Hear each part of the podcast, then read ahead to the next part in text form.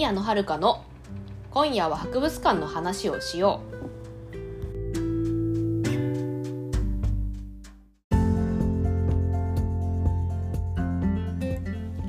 皆さんこんばんは宮野遥です。この番組は学園資格を持つ博物館オタクが博物館について熱く語る番組です。さて、えーと、9月になりましたけれども皆様いかがお過ごしでしょうか？えー、私はあの前半は連休がない悲しい。いやまああれです。あのまあ研修がえー、っと8月の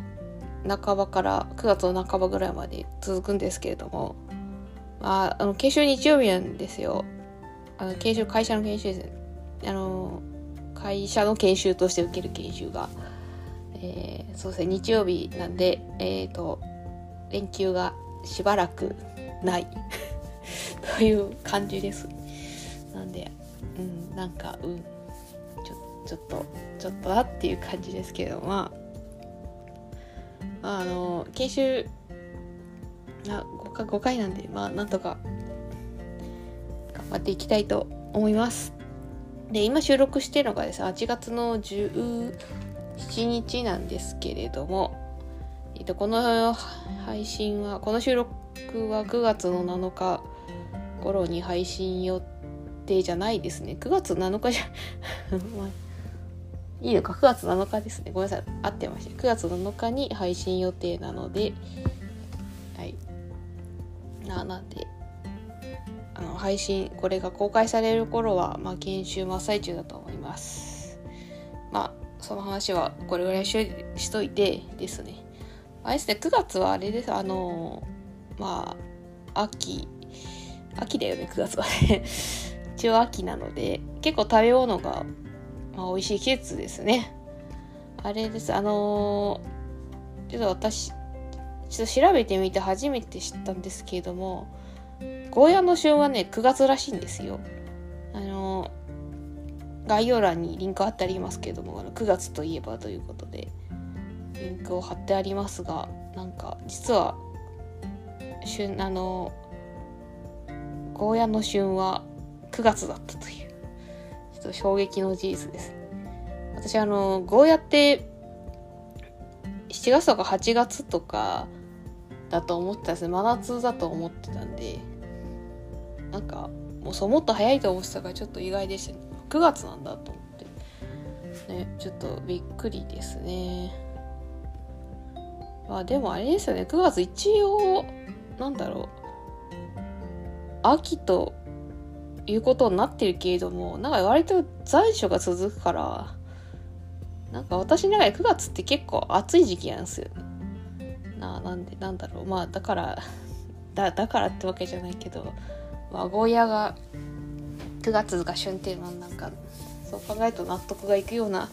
気がしないでもないですけどね。まあそのわけで旬はゴーヤの旬は9月らしいのであのいっぱいゴヤを食べましょう。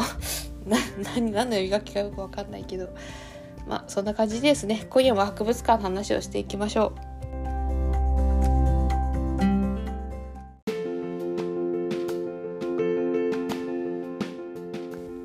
改めまして宮野遥です。今回はですね、えっと、現在埼玉県立近代美術館にて10月2日まで開催されている、えー、シアトルからパリ。田中康とその時代展の紹介をしたいと思います。この埼玉県立近代美術館ちょっとね名前長いのでちょっとこのこの後ちょっともうモーマスというふうに呼ばせ呼ばせていただきたいと思います。あのモーマスっていうのがあの英語名のあのあれですね。せあの略称なんですですね。英語名だったんだけど、えっとね、ミュージアム・オブ・モダンアート埼玉だったかな。なんという、確か、英語名だとそういう感じなので、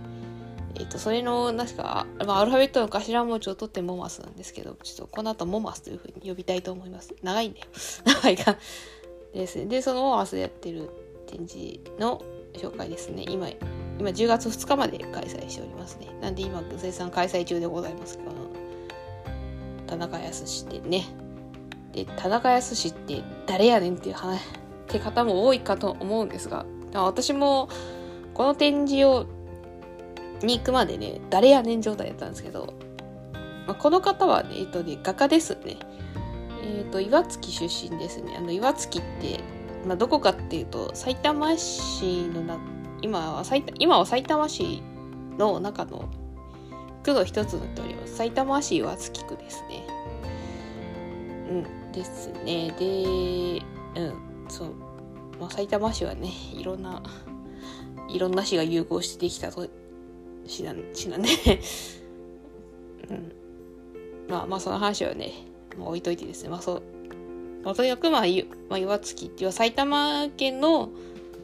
えっ、ー、と、埼玉県出身の画家なんですね。まあ、なんで、モマスで、えっ、ー、と、取り扱ってるわけですね。埼玉県ゆかりの画家だからね。で、この、この田中康さんって結構なんか、謎が多い画家らしいんですね。まあ、あの、なんでかっていうと、結構資料が残ってなくてですね。あの、何がどうなってるのか結構わからないところが多いので、まあ、今回はあの、まあ、今回の展示テーマとしてはそのあのなんかなんだその結構そんなこの田中康さんが切った時代背景とかも紹介しつつこのあの謎の謎の多いところちょっと解明していこうみたいな感じの展覧会ですね。で、そうですね。ちょっとまあ、全体の感想としてはですね、あの、なんだろう、なんか単に絵を見せるっていうだけじゃなくて、時代背景とかもちゃんと紹介されてたんで、まあそういう意図が、まあ学芸員さんにもあったみたいなんで、そうなんだその田中康さんを知らない人に理解してもらえるようになってるなっていうのはすごいいいかなと思いました。ただちょっと気になってたのが あのどうどうもねキャプションねあのあれですねキャプションってあの博物館とか美術館である説明書きですね。説明書きあれがなんかね微妙に説明不足なんですよね。ななんでかなと思ってたんですけどた多分なんだけどあれね図録の抜粋っぽいんですよね。あの、私図録買ったんですね、この展覧会見た後に。で、図録を読んでたら、あの、キャプションと文章がほぼ同じところがあって、あ、これ、図録の、キャプションは図録の抜粋だったんだなと思って、っていうのに気づいたんですけれども、だからなんだろう、その、うん。ななんか、ただその展示だけだと、多分ちょっとなんか分かりづらいとこもあんのかなって思ったのが気になったところですね。であとねこれでえっとなんだ展覧会行く前に見たレビューなんですけどあのキャプションが撮影禁止あるのが理解できないって言ってるレビューがあったんですね。で私もこれなんでかなと思ってたんですけど、まあ、多分このキャプションが図録の抜粋だったからそういう著作権的な著作権的な理由だったのかなと思います。ちょっとキャプションがやや残念感はある。まあ作りとしてはいいんですが。キャプションうんそうだね。あの図録の抜粋じゃなくてなんかなんだろうちゃんとキャプションはキャプションでまた別に用意してほしかったなっていう気はしますねまあそこまでの余裕がなかったのかもしれないがまあ、そればっかりなんとも言えないですね。だからあの博物館の事情わからないんでちょっとまあそればっかりなんとも言えないがまあちょっとえなんだろうその結構そのなんだその展覧会を見て実際に展示を見てでキャプキャプに間違えた後です。図録ですね。図録も買ってだと買って読んだりするとだいぶ理解が進むんですけどちょっと展覧会だけだとちょいと怪しい理解が怪しくなっちゃうかなっていうのはちょっと気になるところではありました。ね。あでもあのー、なんだろう、まあ、冒頭でも言った通りあの結構時代背景も含めて紹介されたのはとても良かったかなと思います。まあ、ちなみにこのこの人が来たのいつぐらいこの人が活動したのいつぐらいかって話なんですけどえっ、ー、とですねえっ、ー、と18世紀っていうかえっ、ー、と1800とね明治の終わりぐらいに生まれてであれですねまああの大大正から昭和あたり昭和のまあ半ばぐらいまでですかね終戦前ぐらいからまで活躍、えーと、活躍された方ですね。ちなみにこの田中康さんの康さんの作品は、このモマスがね、あの、埼玉県立近代美術館ですね。モマスが、あの、常設展で頻繁に展示していたらしいんですが、私見た記憶がないんで。見た、見たけど、認識してなかったのかもしれないけど、なんか、うん、頻繁に展示したらしいです。まあ埼玉県ゆかりの画家なんで、まあ、それは頻繁に展示しても不思議はないんだがうん、まあ、私ははじ多分今回初めて見たと思います。で、まあ、この方はですねえっ、ー、と、まあ、18歳で渡米しましてでまあいろいろあって34歳頃にパリに移住しました。で18歳で渡米してからね一度も帰国してないんですねまあそそういうのもあって資料が残ってないっていうのがあるんですけど、まあ、これに関してはですね、なんかね、帰国をしなかったんですね。できなかったらしいけどやらね、帰国、帰国したいっていう気持ちはあったけど、できなかったらしいんですね。まあ、なんだ、なんかね、いろんな、いろいろなんか、いろいろうまくいかなくてできなかったらしい。なんか、結構ね、この人ね、なんだろう、経歴が結構特殊なんですよね。あのー、なんだろう、あの、かあれなんですあの、まあ、同じように日本人の画家って海外で活動している日本人の画家って結構いたんですけど、えーと、大抵の画家はですね、まあ、日本でまず美術の基礎を学んでで自分のスキルアップのために海外に行くっていうパターンが多かったんですけれどもこの方に関してはね、全く別の経歴なんですよね、その経緯がね。なんかね、ど、ど、あのー なんだろうね、あの、しかもこの人ね、画家になりた、画家を高校で出した理由が結局わからないっていうね、どうなってんだみたいな。まあ、そういう意味でいろいろ謎が多いんですけど、まあ、ちなみに画家になった経緯がですね、まあ、ど、どういう、どんだけ特殊なのかっていうとですね、まあ、まずあの、あれですね、あのーまあ、渡米して、まあ、アメリカに渡ってから4年後に、えっ、ー、と、どういうわけか独学で絵の勉強を始めます。理由はわかりません。突然、独学で絵の勉強を始めます。で、その後に、その、その時に、あの、その学、その別の画家の、なんだ、あの、個人塾を、で、あの、絵を学ぶことになるんですね。で、そこから、で、その、そこで絵を学びながら、あのアメリカで美術展に出展す出品するようになったんですね。という経緯なので日本で日本でがあのなんだろう絵を学んだわけじゃないし別に日本で活動してたわけでもないのでだからななんだ日本での基盤がないんですね。であれですねあの日本での基盤がないし、まとじゃあ外国で受け入れられたかっていうと、まあ、割とアメリカでは結構、まあ、日本人ということで差別にさらされてたんで実に受け入れただからどっちにも日本でも受け入れられないしアメリカでも受け入れられないっていうちょっと板挟み的な状態だったみたいです。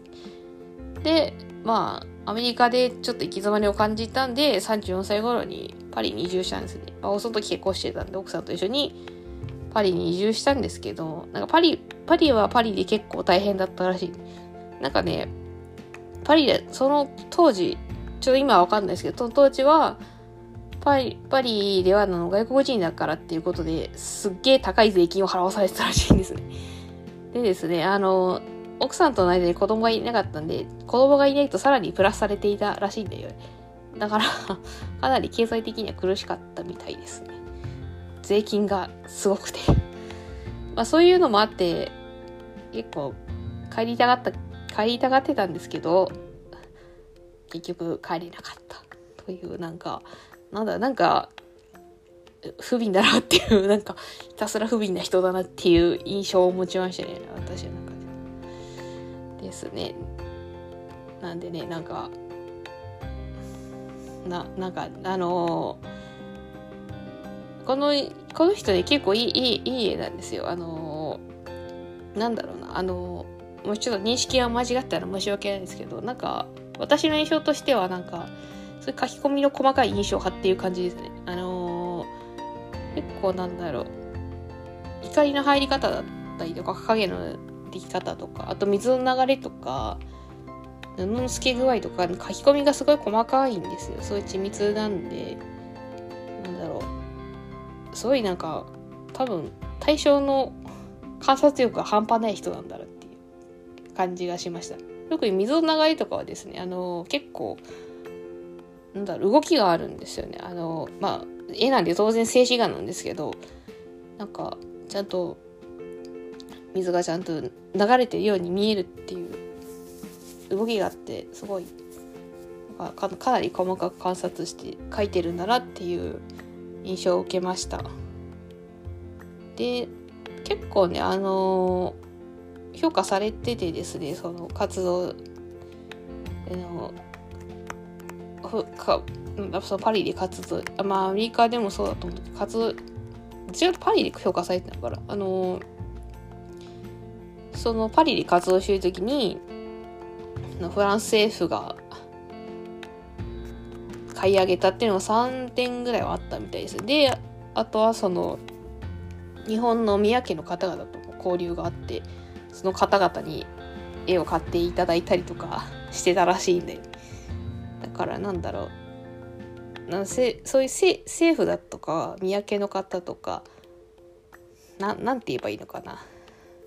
すごくなんかな言い方があるんだけどななんか保守保守的じゃないけどなんかそういうなんかすごい絵っぽい絵っていうのが好きそうなそうにはなんかそういう好まれてたのかなっていう感じがしますね。これ別に批判じゃないですけどね。批判じゃないからね。あの批判じゃないことを強調しておきますけど。まあ、うん。ただまあ、その前衛的な絵が、絵を描いてる人にはな、なんか嫌われそうな感じはまあなんかしなくもないちょっとなんとなく分かるような気もするけどまあこれは私の所感なんで批判じゃないですけどね。ですね。まあね、まあ、そんな感じですね。あのなんでなんだろうな。あの そうですね。なんかそうですね。なんかまあまとめるとですねどう言えばいいからあの結構なんだろう。そのなんだその、やっぱその時代背景とかをその人のその田中康さんが生き田中康さんが生きてた頃の時代背景もきちんと紹介してくれているのでなんかその画家の理解が深まるという意味ではとてもいい展示なんですけども。多分絵を純粋に鑑賞したい人にはちょっとあれかも、ちょっとノイズが多すぎるのかなっていう気もしないでもないです。あの、結構ね、田中康さんの不憫な状況が気になりすぎてしょうがないので、多分絵を純粋に鑑賞したい人にはあまり、ちょっとお勧めできない展示なのかなって思います。まあ、で私としてはですね、あの、やっぱり、単純に絵を見るよりも、なんか、その背、その人の経歴だったりとか時代背景とか分かった方が理解を進んで個人的にはそういう展示の方が助かるなというふうに感じましたはなんでそういうふうになんだろう背景を理解背景も含めて理解したい方にとってはまあいい展示なのかなと思うので、まあ、お近くの方は一度運んで一度ね足を運んでみていただければなと思います。というわけでこのえっ、ー、とシアえっ、ー、と現在、埼玉県立近代美術館、えー、モマスで開催しております、シアトルからパリで戦いやすい人その時代展の話は以上となります。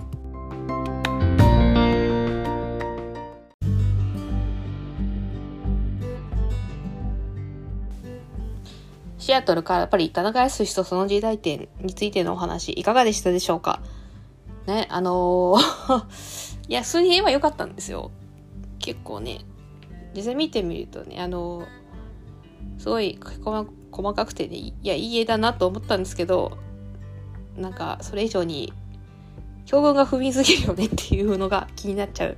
ところでしたね。まあ、一応、うん。ちょっと、まあ、純純粋に絵を鑑賞したい方は、あれかな？ちょっと、あまり、ちょっとそういう、そういう方には向かない展示だかもしれないんだが、うんちゃんと背景まで含めて理解したいという方には、足を運んでみていただければいいかなと思います。えっ、と、まあ、埼玉県の、埼玉県に行ける距離の方はね、ちょっとぜひ一生足を運んでみていただけたらいいかなと思いました。というわけで、えーなんかさえーそうですね。そんな感じですね。何てちょ何を言おうとしたか分からなくなっちゃったけど、ちょっとまあ、ここら辺で、えー締めたいと思います。最後までご視聴いただきましてありがとうございました。この番組のお便りは Google フォームとマシュマロで受け付けております。番組概要欄に宛先を載せていますので、質問や感想など送ってくださると嬉しいです。ここまでのお相手は宮野遥でした。それではまた次回お会いいたしましょう。おやすみなさい。